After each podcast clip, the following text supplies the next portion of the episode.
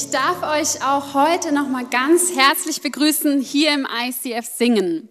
Schön, dass du da bist und auch wenn du das erste Mal da bist, herzlich willkommen.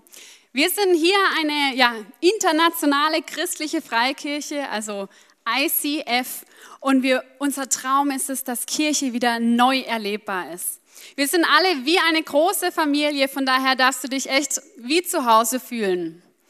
Genau, die Kinder dürfen jetzt in den Kinderexpress gehen. Genau, und währenddessen dürft ihr mal eurem Nachbar Hallo sagen, sagen, schön, dass er da ist. Vielleicht auch fragen, wie die Woche lief.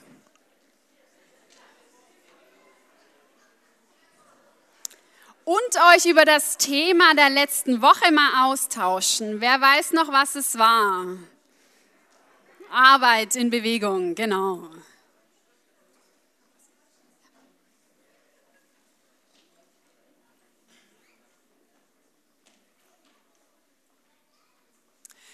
Ja, wie der Emanuel schon angekündigt hat, wir sind heute in der letzten Predigt von unserer aktuellen Predigtserie Next Step. Und Next Step bedeutet eigentlich, dass wir unser Leben ist wie ein großes Rad, das immer in Bewegung ist. Wir haben dadurch Themen wie Arbeit in Bewegung, Glaube in Bewegung, Beziehung in Bewegung. Und heute ganz speziell das Thema Ressourcen in Bewegung.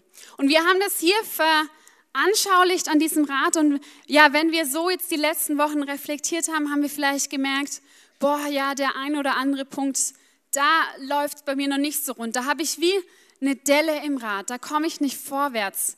Vielleicht ist das auch ein Grund, warum mein Glaube nicht so läuft, warum mein ganzes Leben nicht so läuft. Und deswegen wollen wir in dieser Predigtserie jedes dieser Themen anschauen. Und wie gesagt, das Thema Ressourcen heute, bei dem Wort denke ich zumindest immer erstmal an die natürlichen Ressourcen und das Öl knapp ist. Aber was wir hier viel mehr anschauen wollen, ist deine persönlichen Ressourcen, die Dinge, die du in deinem Leben hast und die du einteilen kannst und auch verwalten kannst. Konkret ist das zum einen Geld, Zeit und auch deine Gaben. Ja, was haben all diese Dinge gemeinsam? Schwierige Frage. Wahrscheinlich, dass wir von all diesen Dingen zu wenig haben. Ne? Der ein oder andere hier denkt, oh, ich wünschte mir, ich hätte ein bisschen mehr Zeit heute gehabt. Schon wieder 17 Uhr und schon wieder ein Stress hierher zu kommen. Oder auch der andere denkt, boah, hätte ich doch nur ein bisschen mehr Gaben und Talente, mehr Dinge, die ich kann. Vielleicht so ein bisschen Geige spielen wie die Frau. Oder in meinem Fall, ich wünsche mir, dass ich singen könnte. Dann könnte ich auch mal mit der Band mitmachen. Noch lässt sie mich nicht. Oder wer von euch mal mit Handzeichen, wer wünscht sich vielleicht ein bisschen mehr Geld, eine kleine Gehaltserhöhung? Einfach, dass man ein paar mehr Dinge im Leben machen kann. Also ich denke, ihr merkt, worum es geht. Wir haben Dinge in unserem Leben, die uns zum einen bestimmen und von denen wir manchmal merken, oh, wir haben ja eigentlich, oder wir wünschen uns mehr davon. Und ich möchte heute ein paar Prinzipien, biblische Prinzipien zum Thema Ressourcen anschauen. Und weil ich nur 30 Minuten habe, möchte ich mich auf einer dieser Bereiche fokussieren. Aber diese Prinzipien gelten für alle Bereiche. Und ich möchte unser erstes Thema anschauen, nämlich Geld. Geld ist was, das regiert ja bekanntlich die Welt. Geld bestimmt letztendlich auch, wie viel Zeit wir haben. Weil wenn wir genug Geld haben, müssen wir nicht mehr arbeiten gehen. Das heißt, wir haben mehr Zeit. Geld bestimmt ein Stück weit auch, wie wir unsere Stärken und Talente einsetzen, ob wir einen Beruf nachgehen, um Geld zu bekommen. Also ihr merkt, Geld ist ein wichtiges Thema. Und eigentlich ist ja auch ein Thema, über das man ja nicht so redet. Ne? Selbst unter Christen heißt es ja in der Bibel, die linke Hand soll gar nicht wissen, was die rechte Hand tut. Aber trotzdem, als ich in die Bibel geschaut habe und ich mich mit dem Thema mehr auseinandergesetzt habe, ist mir aufgefallen, wie wichtig das Thema eigentlich ist. Zum Beispiel im Neuen Testament, wenn wir da mal anschauen, wie oft ist zum Beispiel vom Thema Glaube die Rede. Im Neuen Testament gibt es 215 Stellen zum Thema Glaube. Es gibt 218 Stellen zum Thema Rettung. Und, jetzt haltet euch fest, ratet mal, wie viele Stellen es zum Thema Geld und Haushalterschaft gibt.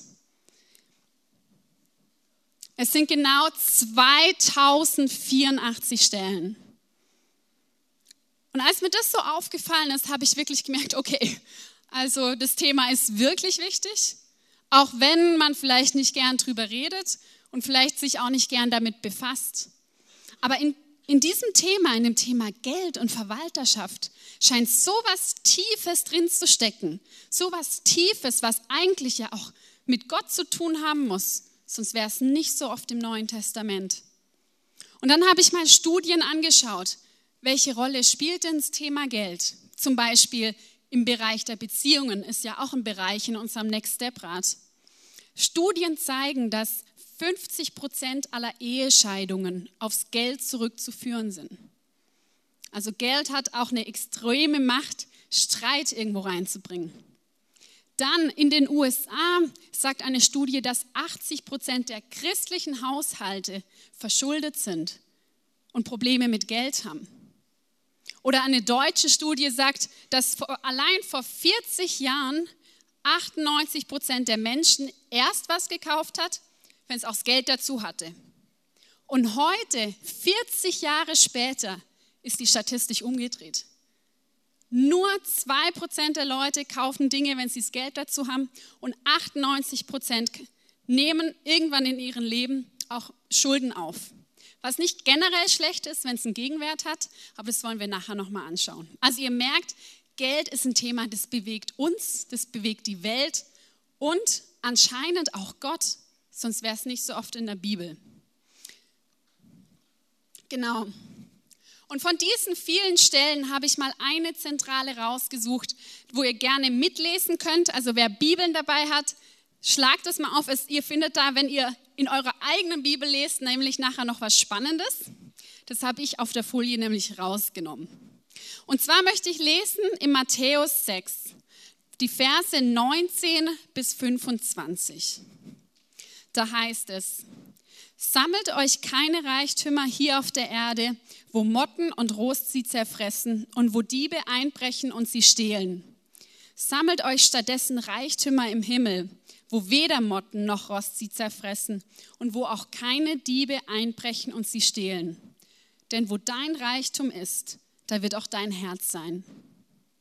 Das Auge gibt dem Körper Licht. Ist dein Auge gut, dann ist dein ganzer Körper im Licht.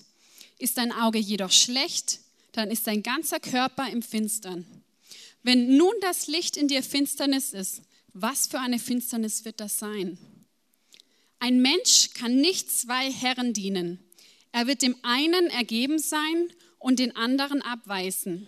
Für den einen wird er sich ganz einsetzen und den anderen wird er verachten. Ihr könnt nicht Gott dienen und zugleich dem Mammon. Deshalb sage ich euch, macht euch keine Sorgen um das, was ihr essen und trinken zum Leben an Kleidung für euren Körper braucht. Ist das Leben nicht weniger als die Nahrung und ist der Körper nicht, äh, nicht wichtiger als die Nahrung und nicht wichtiger als die Kleidung? Wer von euch das jetzt bei sich mitgelesen hat, dem fällt vielleicht auf, dass ich jegliche Zwischenüberschriften bei dieser Versauswahl ignoriert habe. Ich glaube, in diesen paar Versen gibt es allein drei Zwischenüberschriften in unserer Bibel, weil wir oft irgendwie nicht ganz genau wussten, wie hängt das Ganze zusammen. Aber im Urtext, so wie die Bibel verfasst wurde, gab es überhaupt keine Zwischenüberschriften. Es gab keine Trennungen, Absätze oder nicht mal Punkt und Komma. Und von daher sind diese Punkte, wo es zum einen um Thema Reichtum und ums Herz geht, dann geht es plötzlich um Auge und Finsternis, hängen irgendwie zusammen. Und wir stellen uns jetzt heute die Frage, was hat Jesus damit gemeint? als er in der Bergpredigt das in, an einem Stück gesagt hat. Er hat keine Zwischenüberschriften genannt oder den Ort gewechselt oder Pausen gemacht. Und dazu möchten wir mal bei dem ersten Abschnitt anfangen. Wo dein Reichtum ist, da ist dein Herz. Das sind die Verse 19 bis 21. Und da heißt, sammelt euch keine Schätze auf der Erde. Ja, was heißt das? Ich habe euch hier mal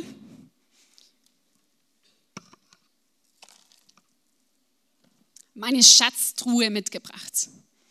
Wir wollen jetzt mal anschauen, was kann es sein? Was für Schätze können wir im Leben haben? Da habe ich zum einen hier das bekannteste, unser Geldbeutel inklusive Kreditkarten und Bankkarten, unser ganzes Vermögen. Das ist was, wir leben eigentlich, um Geld zu verdienen. Ich merke, ich habe jetzt fünf Jahre studiert, nur um einen Job zu haben, wo man ein bisschen mehr verdient, als wenn man vielleicht nur drei Jahre studiert. Also so viel ist eigentlich auf dieses Ding ausgerichtet. So viel ist darauf ausgerichtet, dass wir Geld machen. Dann habe ich hier Reichtum. Können genauso auch Kleidungsstücke sein. Es kann Äußeres sein. Materielle Dinge, wo wir nach Wert suchen. Reichtum kann aber auch der Traum vom eigenen Haus sein, vom Eigenheim, also materielle Gegenstände.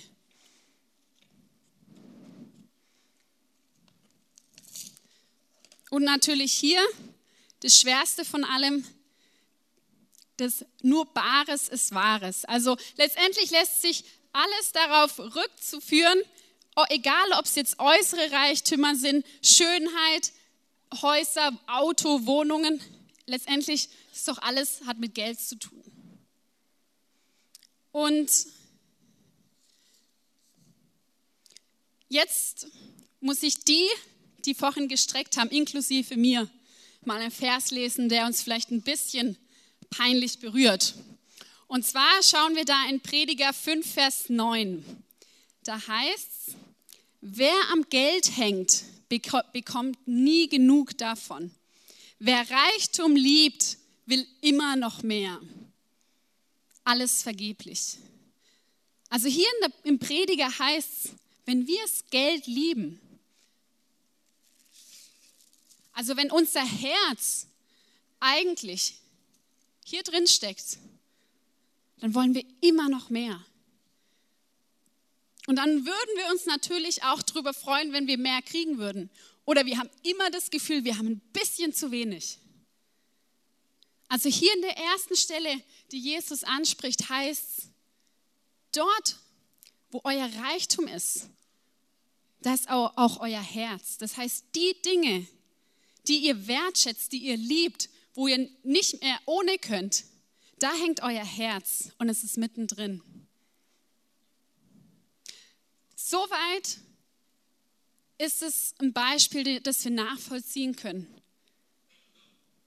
Und jetzt wollen wir mal weiterschauen in den Bereich oder in diese Bibelstelle und schauen, was ist was hat denn das mit dem Auge jetzt plötzlich auf sich? Wir reden noch gerade noch vom Herz und jetzt reden wir von Auge und Licht und Finsternis. Da wollen wir jetzt noch mal kurz in die Bibelstelle und schauen. In äh, Matthäus 6, Vers 22, da heißt das Auge gibt dem Körper Licht. Ist dein Auge gut, dann ist dein ganzer Körper im Licht. Ist dein Auge jedoch schlecht, dann ist dein ganzer Körper im Finstern. Was ist damit gemeint? Ist es vielmehr, wie wir strahlen, wie unsere Augen aussehen, oder hat es vielmehr eine andere Bedeutung? Und auch hier können wir mal schauen, woher kommt diese Bezeichnung eigentlich? Und was Jesus vielmehr meint ist, dass ein böses Auge oder ein schlechtes Auge war zur damaligen Zeit ein Symbol für Geiz. Also wenn Jesus hier sagt, wenn unser Auge schlecht ist, das heißt, wenn wir geizig sind, wenn unser Herz an diesen Dingen hängen, dann ist unser kompletter Körper im Finstern. Also eigentlich eine recht radikale Aussage. Es ist nicht nur teilweise dunkel oder ein bisschen gedimmt, sondern es ist im Dunkeln. Also wir haben hier jetzt nämlich ein schönes Bild, das diesen Zusammenhang euch einfach als Eselsbrücke noch verdeutlichen soll, von dem Auge, dem bösen Auge des Geiz bedeutet. Ein Bild weiter noch, genau.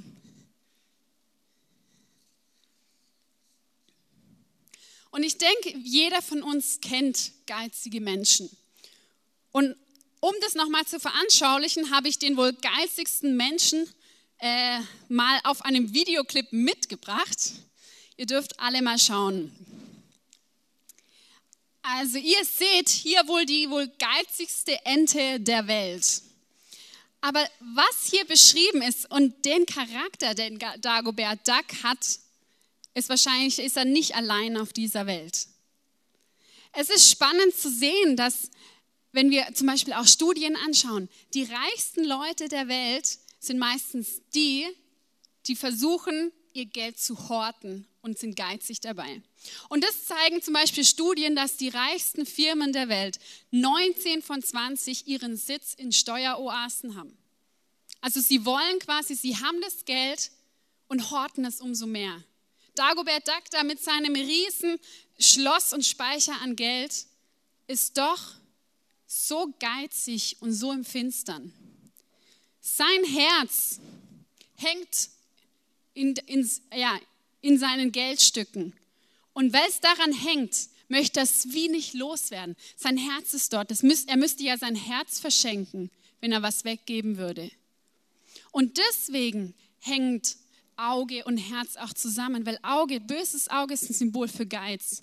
Und wenn unser Herz an Reichtum hängt, dann betrifft es unseren ganzen Körper und unseren Geiz. Und hier gibt es auch ganz, ganz viele Stellen in der Bibel dazu. Also wie gesagt, ich habe ja gesagt, es gibt über 2000 Stellen, die mit diesem Thema, ähm, von diesem Thema handeln. Allein im Hebräer 13,4 steht, seid nicht hinter dem Geld her, sondern seid zufrieden mit dem, was ihr habt.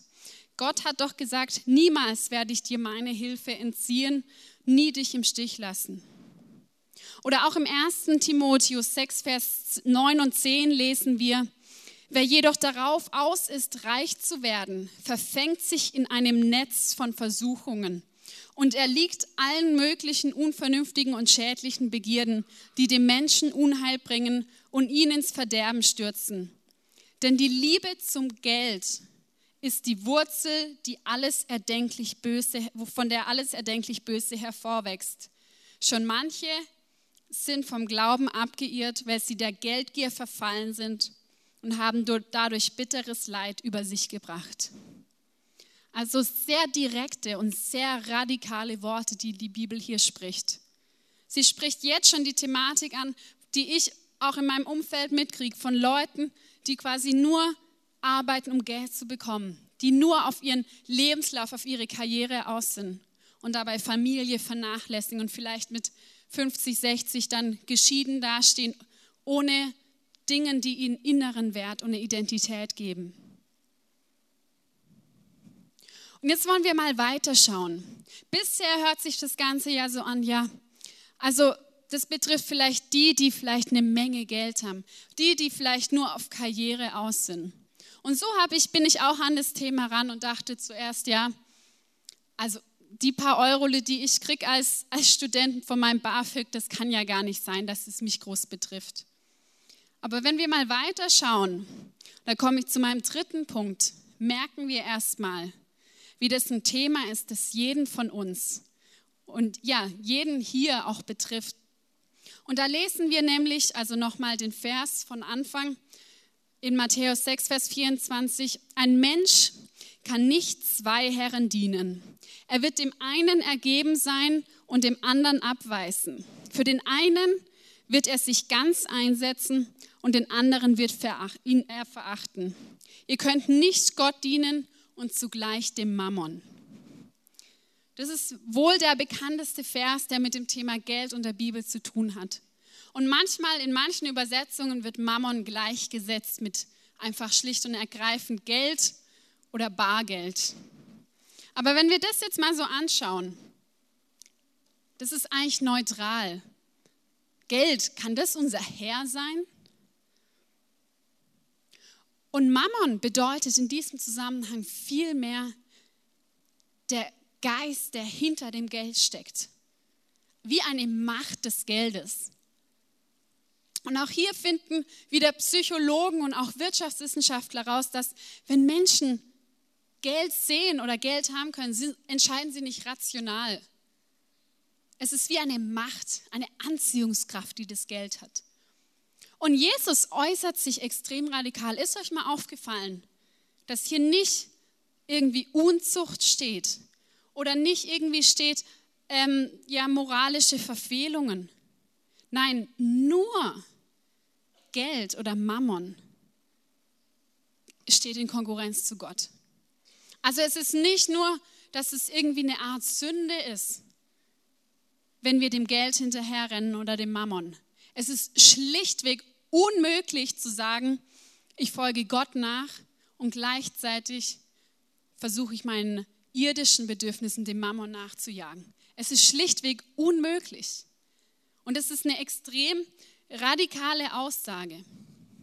Und Jesus zeigt uns hier den Zusammenhang zwischen unserem Umgang mit Geld und der Qualität unseres geistlichen Lebens auf.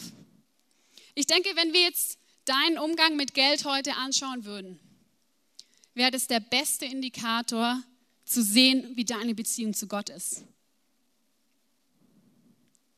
Das ist eigentlich eine krasse Aussage. Und vielleicht spricht man deswegen auch nicht so gern drüber.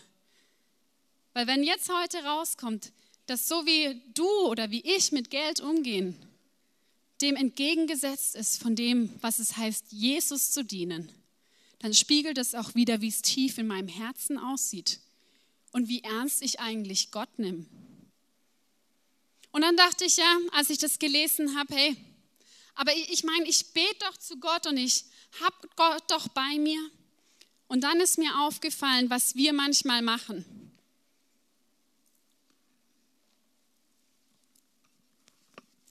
Diese Bibel sind mal diese biblischen, also stehen für die biblischen Prinzipien und letztendlich auch für Gott.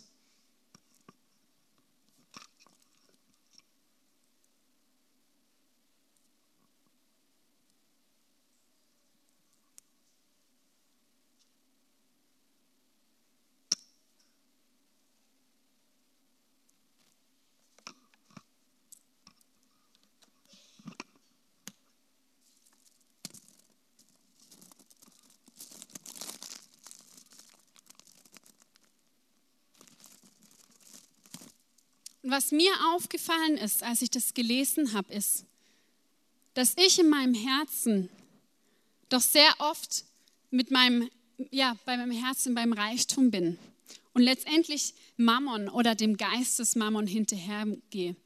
Und dann sage ich doch, ja Gott, aber ich bete doch zu dir und ich bete doch, dass du mir hilfst. Aber wisst ihr, was das Problem ist? Unser Herz wird zum Diener des Geldes. Wir werden wie versklavt vom Geld. Und noch schlimmer, wir nutzen Gott eigentlich als Sklave für uns, dass wir dem Geld dienen können. Wenn wir sagen, Gott, versorg uns doch mit dem Geld. Das ist eine Reihenfolge, die ist mal wichtig zu überdenken. Ist das Geld mein Herr, ja, damit ich einfach dem Geld dienen kann und Gott mein Sklave, damit ich das Geld habe, um dem Geld zu dienen. Oder andersrum ist vielmehr Gott mein Herr und das Geld nur das Mittel, um Gott zu dienen. Und ich denke, das ist der Grund, warum Jesus dieses Thema über 2000 Mal anspricht. Hier geht es gerade um die wichtigste Position in unserem Herzen. Was ist oben bei uns? Wem dienen wir? Welchem Herr dienen wir? Wenn wir dem Geld dienen, können wir nicht gleichzeitig Gott dienen. Und Gott ist nicht unser Diener, der uns zu Geld verhilft.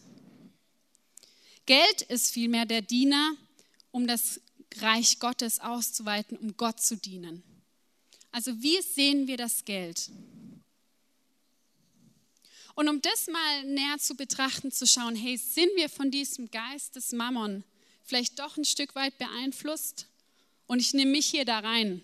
Und es ist wirklich, wie gesagt, ein, ein hartes Thema und nicht eigentlich nicht ein schönes Thema, aber trotzdem so wichtig, weil es so oft in der Bibel kam.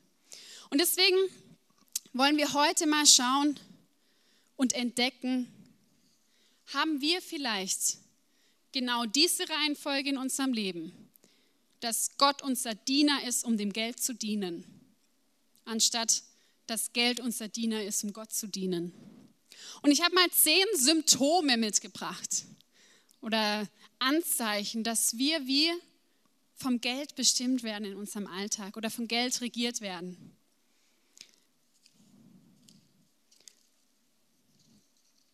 Und zwar kennst du den Satz, wenn es heißt, ich habe Angst, nicht genug Geld zum Leben zu haben?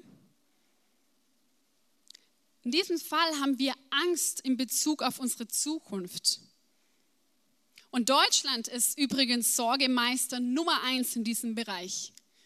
Und innerhalb der Sorgen ist Geld und finanzielle Sicherheit Sorgenpunkt Nummer eins.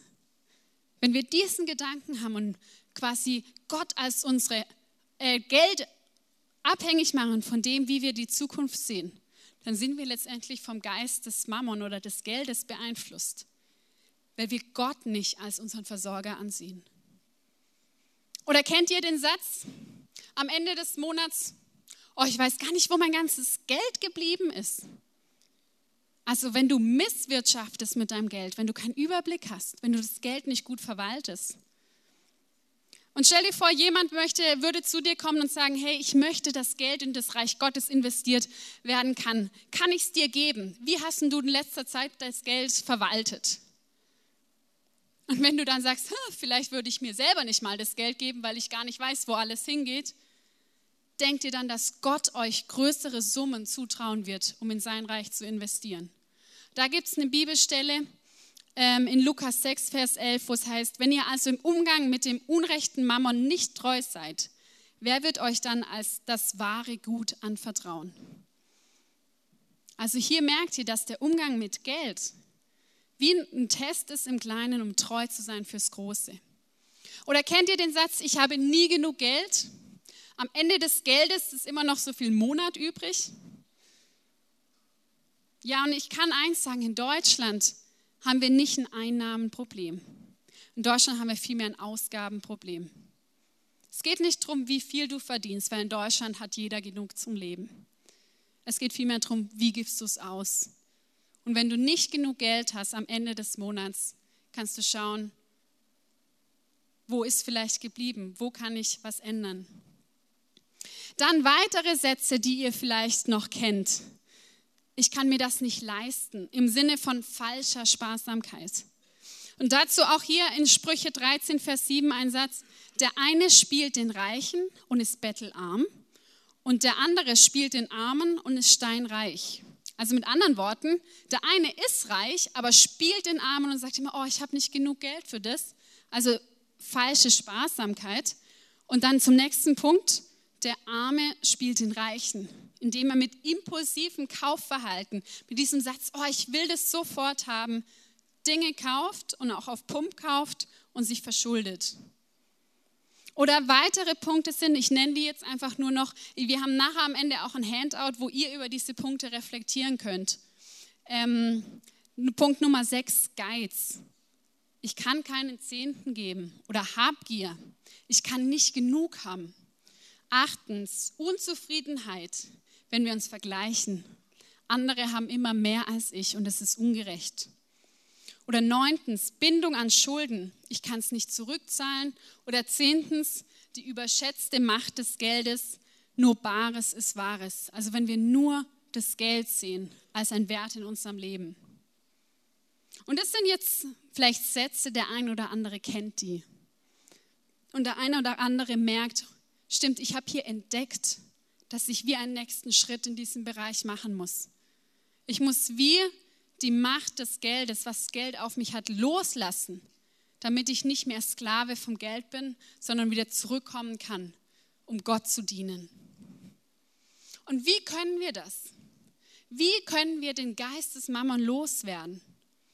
Da habe ich drei ganz, ganz einfache Sätze für dich, die ja oder auch biblische Prinzipien, die dir helfen werden, aus dem rauszukommen und hier auch die Reihenfolge wieder zu ändern dass wir Diener Gottes sind und Geld unser Diener. Und zwar ist der erste Punkt, wir sind nicht Besitzer vom Geld, wir sind sondern nur die Verwalter. Letztendlich ist alles, was uns gehört, von Gott. Gott gehört alles auf dieser Erde. Und was er uns gibt, ist reine Gnade von uns. Dass wir hier leben dürfen, ist reine Gnade. Dass wir einen Job haben, ist reine Gnade. Dass wir gesund sind, ist reine Gnade. Und Gott gibt es uns, damit wir es richtig verwalten. Und wenn wir das im Kopf haben, merken wir vielleicht erstmal, okay, ich klammer mich nicht mehr so. Nicht wie Dagobert Duck, der sein Herz dort drin stecken hat und dann nicht mehr in der Lage war, was abzugeben, weil es ja letztendlich ein Stück von seinem Herz bedeutet. Und da komme ich auch direkt in den zweiten Punkt. Ein wichtiges biblisches Prinzip, das auch immer mehr Schuldenberater anwenden, ist, werde wieder Herr über dem Geld. Löse die Ketten der Gefangenschaft vom Geld auf und werde du Herr über dem Geld. Du darfst bestimmen, wo das Geld hingeht. Nicht das Geld darf bestimmen, wie es dir geht, was du machst oder was du kaufst oder wie es deiner Identität geht, sondern du bestimmst es. Und ja, bei einer Show von Oprah Winfrey wurde mal gesagt, was ist das Beste, um aus Schulden rauszukommen? Da hat die Frau gesagt, die dort zu Besuch war, fang an, mal einen Teil zu spenden. Weil wenn wir spenden, zeigen wir dem Geld, hey, wir sind Herr über dem. Wir sind nicht getrieben von den ganzen Ausgaben, von den Dingen, die wir kaufen wollen, sondern wir sind Herr und wir entscheiden, wo was hingeht. Und dazu gibt es in der Bibel einige Stellen, die haben wir letzte Woche auch schon kurz gehabt. Ich möchte es noch mal ganz kurz vorlesen Malachi 3, Vers 10. Ich, der allmächtige Gott, fordere euch nun auf. Bringt den zehnten Teil eurer Ernte in vollem Umfang zu meinem Tempel, damit in den Vorräumen kein Mangel herrscht. Stellt mich doch auf die Probe und seht, ob ich meine Zusage halte. Denn ich verspreche euch, dass ich dann die Schleusen des Himmels wieder öffne und euch mit allem überreich beschenke. Das ist eigentlich ein krasser Satz und das einzige Mal in der Bibel, wo Gott sagt, stellt mich doch auf die Probe. Schaut doch, ich bin derjenige, dem alles gehört. Ich kann einfach mal den Himmel öffnen und dich mit allem überreich beschenken. Aber was ich von dir brauche, ist, dass du nicht mehr vom Geld regier wirst, sondern dass du Herr über das Geld wirst. Und das zeigst du, indem du gibst. Indem du frei bist, anderen zu geben, Bedürftigen zu geben, zu schenken. Und im 2. Korinther 9, Vers 7 steht, jeder soll für sich selbst entscheiden, wie viel er geben möchte und soll den Betrag dann ohne Bedauern und ohne Widerstreben spenden. Gott liebt den, der fröhlich gibt. Also es geht hier nicht um ein Pflichtbewusstsein, sondern es geht um ein Mindset, dass wir Herr über dem Geld sind und das Geld uns dient, um Gottes Reich zu vergrößern. Und ich habe in dem Buch gelesen, um alle Menschen mit dem Evangelium zu erreichen, würde es nur 2,5 Milliarden Euro kosten. Das hört sich jetzt viel an. Aber überlegen wir mal, wie viele Christen es auf der Welt gibt und wie viele Christen einfach Geld besitzen und Gott möchte, dass dieses Geld, das von vielen vergöttert wird als ein Götze, zu seiner Ehre eingesetzt wird. Und der dritte Punkt, und darüber werden wir auch mal noch ein Seminar hier anbieten, ein Finanzseminar. Unsere Aufgabe ist es, ein treuer Verwalter zu sein von dem, was Gott uns gibt. Es ist egal, wie viel du hast. Es ist egal, wie auch ja, wie viel Gaben, Zeit und Geld du von Gott bekommen hast. Ihn interessiert, wie hast du es verwaltet. Und dann gibt es diesen Vers in Lukas 16, Vers 10, in dem steht, wer in den kleinsten Dingen treu ist, ist auch in den großen treu. Und wer in den kleinsten Dingen nicht treu ist, ist auch in den großen Dingen nicht treu. Also wenn wir Gott zeigen mit unserem Lebensstil, dass wir treu sind in dem Kleinen, was uns anvertraut wird, dann bin ich mir sicher, dann wird er uns überreich beschenken und segnen mit noch so viel größeren Dingen. Zum einen materiell, dass wir ein größerer Segen sein können für andere, aber auch einfach mit einem Segen, mit Geschenken, mit Gaben. Weil er weiß, so wie wir mit dem umgehen, was er uns geschenkt hat, so wird er uns segnen. Ja, und ich möchte jetzt zum Schluss kommen. Es ist vielleicht ein ungewöhnliches Thema für eine Predigt gewesen, aber vielleicht wurde es deutlich, warum es so wichtig ist, auch für Jesus, das ist was, was mit unserem Herzen konkurriert. Das ist was, wo wir Gott in Ketten setzen und instrumentalisieren. Dass wir sagen, Gott muss uns dienen, damit wir dem Geld dienen können. Aber wenn wir das verstanden haben und wenn wir gerade auch in der christlichen, westlichen Welt das verstanden haben, glaube ich, dass so viel Größeres noch kommen kann. Ich möchte noch beten. Vater, ich danke dir, dass du derjenige bist, dem alles gehört. Ich danke dir, dass nichts auf dieser Welt ja von irgendwas anderem herkommt oder regiert wird, sondern dass es von dir kommt. Und ich bete, dass wir erkennen dürfen, dass alles, was wir haben an Geld, Zeit und auch Gaben, dass es eigentlich dir gehört. Und ich bete, dass wir das richtig einsetzen können, dass wir Geld nur als ein Mittel nutzen, um dein Reich groß zu machen. Du hast uns Dinge anvertraut, um dich zu ehren. Und deswegen wollen wir nicht länger Sklaven vom Geld sein. Wir wollen unseren Alltag nicht länger bestimmen lassen vom Geld. Wir wollen unsere Zeit nicht länger darauf vergeuden, um zu schauen, wie wir uns versorgen können oder wie unser Geld ist. Weil du hast uns die Zusage gegeben, dass du alles im Überfluss hast. Und ich bete, dass wir heute unseren Herz, unseren ersten Platz im Herz wieder für dich frei machen und nicht irgendwelchen irdischen Reichtümern widmen, die, die dich gefangen halten und mit dir konkurrieren, sondern wir wollen dir in erster Linie dienen und alles andere nutzen und einsetzen, um dich zu ehren. Amen. Genau, wir werden jetzt wieder eine Zeit des Worships haben. Du kannst, da draußen gibt es ein Gebetsteam, das für dich beten wird oder auch das Abendmahl nehmen. Genau.